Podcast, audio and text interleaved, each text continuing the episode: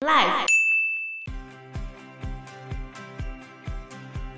因为你已经有试图去改变他了，那事实上他也有做出一些改变，只是你也要理解，他已经活了那么久了，他这么长的时间都一直是用这样的方式在过生活，你要怎么去要求到他短时间就可以为了你而改变？那如果他今天已经有退了一步的时候，我觉得就是可以去接受他。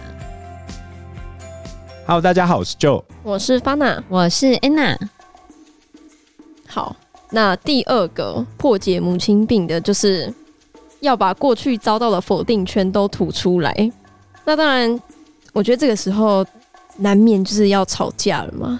就是你要把你可能好几年来，或者是这阵子，或者是之前发生过的事情，你要把你的不开心啊、你的想法全部都跟妈妈讲。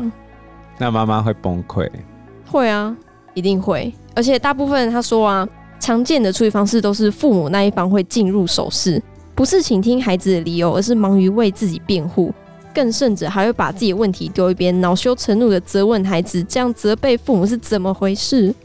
很有道理。我完全可以想象这个场 面。对，啊对大部分会是这样子。像我们在指责我妈不公平的时候，我妈就会说啊，她就累了啊，对啊，就是把自己的问题丢到一边。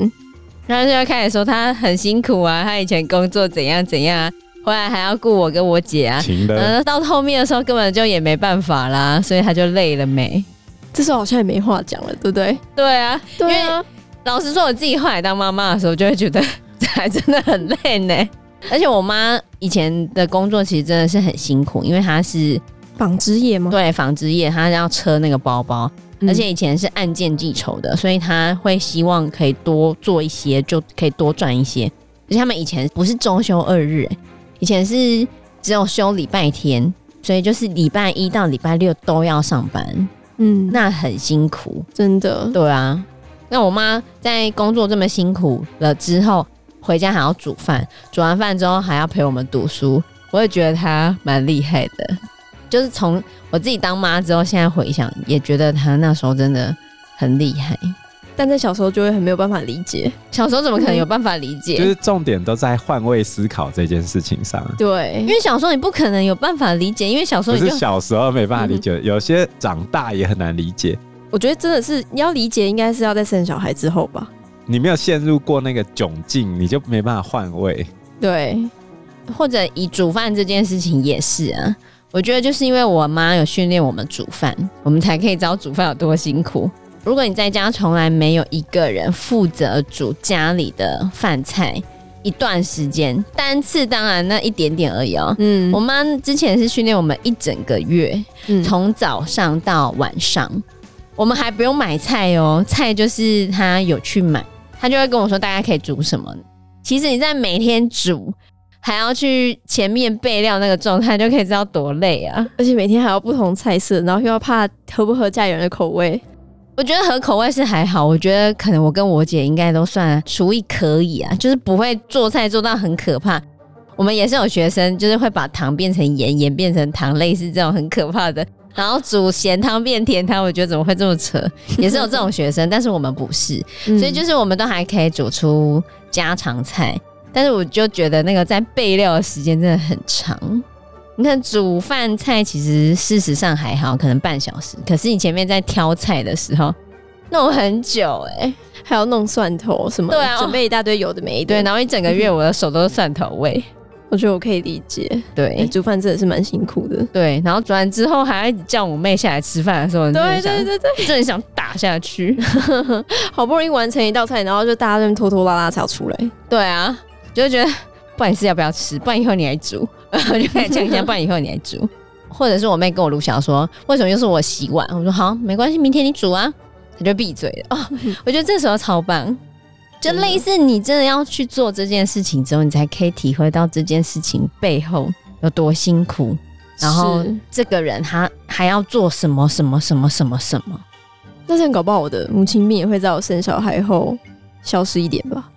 我觉得应该会，以我的立场，我觉得就是不要跟家长摊牌啊，不要摊牌吗？我觉得太尖锐了。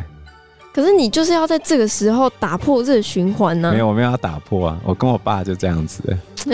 我觉得我之前有曾经想要试着打破，就是在我高中那段时间，我们就一直在吵架。那时候，我觉得我还蛮想要告诉他我的想问题是法，他不会改变啊，但你至少听我说嘛，你不要一他没直有要听你说啊、坚持你自己的想法。他就是坚持自己的想法。啊，我就吵，我就跟你吵啊。你为什么要跟他吵？可是你吵完之后，他有听不会进啊去了吗？我觉得其实，在去年那段时间，我们不是吵了非常久一段时间吗？嗯，我觉得他至少有改变一些，就是比以前好一点了，但也或许是我们现在有距离的。我觉得他应该有改，但是我觉得距离也是原因之一，嗯因为所有的改变都不会是单一因素的啦。对，不过依照我的经验啊，就是你自己看开一点 就好了。哈，因为我的个性不太会去强求比我年长者去改变。我工作场域大多数是比我年长的人，我会预设他是根本不会变动的。真的假的？我就我还年轻嘛，然后我现在就会一直有一种我好像真的可以改变什么的感觉，没办法所以就会一直去试啊。那是因为你年轻啊，对，到我这个年纪的时候就会知 道你能够做到的事情是什么，然后你不能做到的事情是什么。你还有很多时间，你还有很多尝试可以去做，对，没错。但我们现在是有些时候都懒得试。因为你们之前也试过了吧？啊，我现在就是还在那个想要继续尝试的阶段。 对，因为我们现在已经有一条固定的道路了，我们已经不太可能偏离那一条路。可是你现在还有很多不同的地方可以去做尝试啊。嗯，，对， 还有很多可能性。你可以去钻各式各样的缝啊，什么叫穿各式各样的风？因为我觉得人生一旦没有大的变故，比如说生离死别，是很难改变的。是，就算有生离死别，都未必会改变，尤其是五十岁以后。五十岁以后，感觉好像真的没办法改变什么了，对啊，会有一种已经既定的感觉哦。孔子为什么说四十不惑，五十知天命？他这是一个你的思想慢慢稳固下来的过程啊。当你固定下来之后，你就动不了了。不管你认知到了对还是错，都是动不了了。对，即便你认知到，嗯，好像不能这样子，但是你也懒得改，或者是你也会觉得很多重重的障碍阻碍在你面前，然后导致你不愿意改变，哈，那这样母亲病根本就没有办法改变啊，我觉得。很难的、老实说，对啊，真的很少爸妈可能会停下来思考，在开始吵架这个过程，自己之前是不是哪个过程做错了？但是我老实说，我觉得也不至于到不会改。像我爸跟我妈的相处啊，我爸以前真的超级无敌爱碎碎念，超级无敌爆炸爱念哦。不是通常都是妈妈爱念哦吗？我爸真的超会念，他可以从就是电灯没有关到电扇没有关，各种东西没有关。不过老实说，我觉得现在我也有点这样爱子念吗？？会有点这样，我就会想说，哎呀，我女儿怎么习惯这么不好？然后跑去另外一个房间出来之后，然后灯就亮着了，就会这样子，就会觉得好像要从小开始训练她。一定啊，对啊随手关灯不是很重要吗？是啊，但是我爸就是会一直跟我们讲说，你怎么都不记得要关灯，每一次他都会记得这样讲啊。然后我就在想说，好像也是只能这样子啊，不然我女儿就会不知道她自己没有关灯这件事情啊。但是可能就要换个方式想说，去把你的电灯关掉再过来，就可能不要直用接念要的求。他去做，对，就是尽量不要用念。你怎么又忘记关灯？这 样哦就说去把隔壁的灯关掉再回来，可能就是改用这样的方式，也许会比较好啦。我避免变成我爸的样子的努力，目前是这样。但是我爸以前真的超级无敌爱念，可是在我妈疯狂的抱怨他一段时间之后， 我觉得他现在好很多了啦，就不念了。比较没有念了，没有我们以前的那时候那么爱念。什么都可以念。对，可是我觉得也很难控制自己不要碎碎念哎、因为像好，现在我可能跟我女朋友同居，她也是会有自己的习惯，不关灯，不然就是东西就放在哪里，然后不收之类的，就会一直想念你怎么这样这样这样这样这样这样，这样很难控制。所以你看，你会这样子，是不是因为你小时候有被教导你要这样子做？对，没错，对对，那你就会觉得这个观念是 OK 的嘛？嗯但是你不觉得这也是归功于家里人的教导？但是并不是每一个人都会有这样子的表现，可是当你用你这样子的习惯来去要求别人的时候，你就会发现其实不是很容易要求，对，那就要从小开始训练。但是他们已经没有从小训练的时 候，要怎么让他们心甘情愿去做这件事情，或者是你要求他的时候，他不要跟你生气气呢？很难呢、对，也许就只能像我刚刚讲嘛，请你去把灯关好再过来，类似这样子。但这样你每次就要再讲一次啊，去关灯。是啊，但是就不要有太多的， 碎念对啊，不要有太多的评价，哦可能会比较好。啦。不然，也许我女儿长大之后就觉得妈怎么那么爱念。你不想让他觉得你很爱念， 对，但是我又希望她有好的习惯，不然怎么办？有一好没两好不然了。怎么办？没有办法、对啊，我在班上也都碎碎念啊，一定啊我，就念到他会害怕我念，然后他们就自动把事情做好了。因为他们就左耳进右耳出啊。你只能这样子嘛，啊垃你圾乱丢，宠物不管。不不然你就是要正向治疗。你怎么这么棒，可以把电灯记得关掉呢？你是怎么做到的呢？这是在讽刺 吧？ 你看，这明明就是一个正向的， 那个是焦点治疗，啊这明明就是焦点治疗法的方式哎，结果你竟然说我们是在讽刺，听起来就很像啊，我是真心诚意的在称赞你耶。棒到忘记把窗户关起来 不没是有这样才是讽刺。我说哦。你很棒，你怎么会记得关？你是怎么做到的？可他这次就没有关啊，没有啊，当他有关的时候，你就要狂、哦狂称赞然他，后下次就嗯会他就会自己记得。哦，也不见得了。不是啊，像有乐色的话，就会说你就说你上一次这么棒，为什么这一次没有做到呢？我相信你一定可以更好的。然后下一次他做好，哦，你竟然可以把垃圾丢进垃圾桶，哎你是怎么做到的？你为什么进步这么多？好棒棒！这太你好们会笑这了样，跟你们女儿讲话哦？不会，我有时候会啊，有时候会，他就会害羞。有恐被称赞吗？嗯我对我女儿大多数是尽可能都是用称赞她的方式。啊，可是我后面就会跟他说。你不可能永远只遇到只有称赞你的人啊！如果有些人跟你说你不好的时候，不然你要怎么办？人家说你不好，你就要生气。对，那他怎么回你？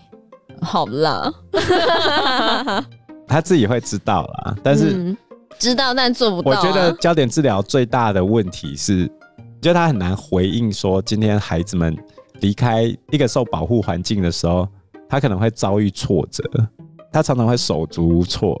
这是我觉得焦点治疗比较让我感觉到明显的问题啊。嗯，然后我觉得他一直只有正向的称赞，后面真的就是会玻璃心啊！你没有给他受一些挫折，或者是永远身旁只有鼓励，那他接受到批评的时候，他就会受不了啊！我就跟他说：“不行，你不能这样子，你这样很玻璃心，我不想要把你养成公主病小孩。” 我好坏哦，你直接这样跟他说哦。有时候比较残忍的时候会，嗯那我觉得真的是要这样，真的要受一点挫折。有时候要给他放血一下，就是我觉要得故意给他受伤、交啊。错并存啦。以我的想法来说，就是你如果单用一个方法去养小孩，你就会突出那个方法的缺点。嗯，我觉得应该去截取所有方法的好处，然后去避免它的坏处。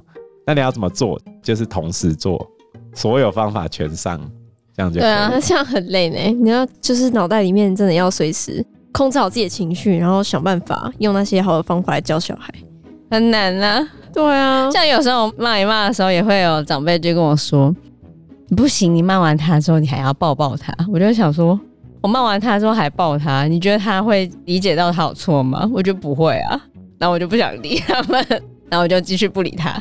但是后面还是要去跟他说他做错的地方，嗯然后他也许这次没办法改，但是久了之后，也许就会改了。可是我觉得还是要用各种不同的方式啊，因为然后我睡前会再跟他念一次，他会说你很烦。我知道了啦，哦，不要再讲了啦， 我听到了，不我想会改，不想不想听了。对我会改啦。我说听你在讲，你才没有要改， 哦，嗯好累哦。所以其实反过头来说，你也可以说，有时候孩子们对爸妈的状态要求太高了，就是嗯爸妈并不是全知全能的。当你有一天发现，原本压在你头上看起来很高大伟岸的那个爸爸妈妈，其实也是个平凡人，也没有比你聪明，也没有比你更有能力的时候，相对之下，有时候爸妈为了维持自己的权威，他就会生气，这是防卫机转。嗯，然后另外一个情况下，就是爸妈会显得很自卑，他越自卑就会越想要摆出权威的态度跟你讲话，那你要怎么改？根本没有办法。所以你只能改你自己啊。我觉得闵子骞就做得很好啊，他也不去投诉自己的继母，对不对？你只能不断的对大人示出你的善意。我觉得完全的逆来顺受也不是一个好方法啦，但是一定程度上啊、就是不要去变事情，就这样过去了。 啊我的就是经验是这样啊，不要吵这样子，不要吵架。我永远只希望他们不要吵架就好了。就上一辈的恩怨不要再延续，他们就这样子和平 peace。好啦，我觉得上一辈的问题真的是上一辈的问题，但是我们这一辈跟他们那一辈的问题，总是也是要解决 的吧？没有办法，你只能要求好自己，然后把这些事情一个一个切开来，嗯，然后回到你自己身上。是这样讲啦。就不要让它去影响到你的心情，因为你已经有试图去改变它了。那事实上，他也有做出一些改变，只是你也要理解，他已经活了那么久了，他这么长的时间都一直是用这样的方式在过生活。你要怎么去要求到他短时间就可以为了你而改变，很难。那如果他今天已经有退了一步的时候，我觉得就是可以去接受他，另外一个就是也改变一下自己的心态，觉得好吧，他都已经有改了，我觉得可能可以了，或者是也许下一个阶段可以再做到怎样的事情，就慢慢的、慢慢的把希望他的改变加一些些，不要一次加太大，我觉得可能是这样子啦。慢慢来，像我对就完全不会要求他改变，我对改变长辈这件事情抱持着完全不可能的想法。当我抱持这个想法的时候，如果他有一点点改变，我就觉得啊、哇， 不错，嗯不要任何期望。嗯，对，好啦，那我来总结一下啊，就是前面两个其实就是最重要的点。第一个就是你要先意识到你自己有点生病了，有点问题。然后第二个就是你总要把你自己的想法讲出来，别人才知道你是怎么想的嘛。嗯，对，那可能这个就是沟通的开始。对，然后最后一点呢、他提到说，其实问题引爆也是因为想要恢复关系，因为我们缺乏爱嘛，我们需要有稳定的依附关系，心里才会觉得舒服。那依附关系是需要努力，需要花时间，并且在关怀中才能建立。它没有什么方便的窍门，关心多少就会表现出多少。需要再一次回到当时生下孩子时的心情，只能多努力、多花时间、多付出关怀。只有重新以母性的关怀奉献，才可以打破这个不好的循环，也就是解决母亲病。这样子大家会不会更不敢生小孩？讲完这集之后， 对啊，怎么办呢？其实以大人的角度来说，你看我拼命工作，然后工作之余还要教你，最后养大了之后，你还说你有母亲病，是因为我养的不对，然后你这样子讲我， 这样埋怨我？我觉得生小孩本来就真的不是一件容易的事。对啊， 养育小孩更不容易。但是我觉得也不要这样子看。我最近对台南 Josh 的新影片，我蛮有感触的。怎么样 他？在讲说，他离婚之后过得很好，所以他觉得他如果再重新进入一段关系的时候，他会好好审慎思考。他希望以自我为中心思考整个感情的状态，他也希望对方是以自我为中心的人。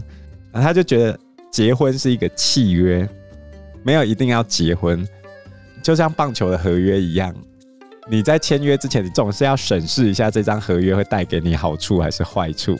然后，所以他结婚之前也会审视一下结婚带给他的好处跟坏处。他现在发现都只有坏处啊， 好惨哦、那我对他的说法是蛮有感触的，感触的点在于他的分析完全是理性的，嗯，但是结婚绝对不是理性的事情，它是一个感性的事情，两个人都必须为彼此付出，我们都一定会损害我们原本身为一个个体的一部分。生小孩也是同样的事情，它也是一个感性的结晶，嗯，所以爸妈对小孩的付出往往是不计代价的。如果我很理性的计算孩子带给我什么，或者我把它化约成钱，那一定是负的。 嗯，但是在感情上真的是这个样子吗？这是难以量化的部分。我个人是学直性研究的，所以我 care 的是无法量化的这些价值。所以回过头来说，孩子带给爸妈的，难道是那些可以被量化的很痛苦啊、很心酸的带小孩子的过程很辛苦啊？我今天下班之后回家还那么累。重点在孩子的可爱，你对孩子的爱，还有孩子反馈给你的爱，带给你的一切。所以，到底要怎么治疗母亲病？我的讲法是，爱，一定啊，你要明确的让孩子知道你的爱。我们也应该要教导孩子们，把爱跟爸爸妈妈讲，这样子就会变成是一个双向的回馈，这个家庭才能够圆满。所以，我们前面讲的这些困难都不是困难，重点在于如何建立彼此之间爱的连接。真的很难，我觉得。你上一代没有给你爱，你相对的你就没有办法给你的小孩子。也不会啊，你可以斩断，你自己都说你要斩断啊。我可以啊，因为我现在有自觉，我现在知道我有这个问题，那我一定会想办法不去重蹈覆辙。问题是那些一直困在死循环的人，我觉得还是老话一句，脱离有毒的关系，找到一个恰当的人，付出你的爱，然后得到他的爱。对，没错。但你要先意识到这是一段有毒的关系，对啊，但有些人意识到这段关系有毒，离开了之后，他们就不敢走进下一段关系了。就像台南 Josh，还有我妹，真的但是那也是他们的选择了。是。也许他就是还没遇到对的人啊。我觉得很有趣，我女儿上次就跟我讲说：“妈妈，为什么阿姨不结婚呢？”我就说：“因为她没有遇到对的人吧。他有听懂吗？”我不知道，应该听不懂吧？ 但是我觉得很有趣，她竟然还问我这个问 题。那我就问她说：“那你以后要结婚吗？”她说：“再想 想。”你看，我就觉得一个八岁的小孩现在在问我这些问 题，我就有时候就觉得，哎呀。我以前小时候才不会问我爸妈这个问题，为什么他现在要一直问我这些问题？那发娜姐姐要结婚吗？那我是会的，我觉得我会，嗯而且我会想要小孩， 我觉得真的在你养小孩之后，就就是是可以体会。对养儿方知父母恩，我觉得真的就是这样子，嗯，你就对啊知道、哦，真的很累，很辛苦，而且遇到他很多问题，然后想办法解决，又不想要伤他的心，对之类的，反正还是要用很多的方法啊。然后也现在也会觉得说，哎呀，我女儿怎么那么爽？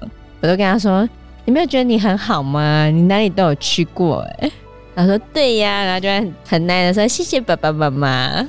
哦，真好，嗯，那是乖的时候，不乖的时候还是 哦，很累人。对，都会这样了。这就是养育小孩的时候都会面对到的。嗯，好，那我们这期节目就到这个地方喽。谢谢大家，谢谢大家，嗯拜拜拜拜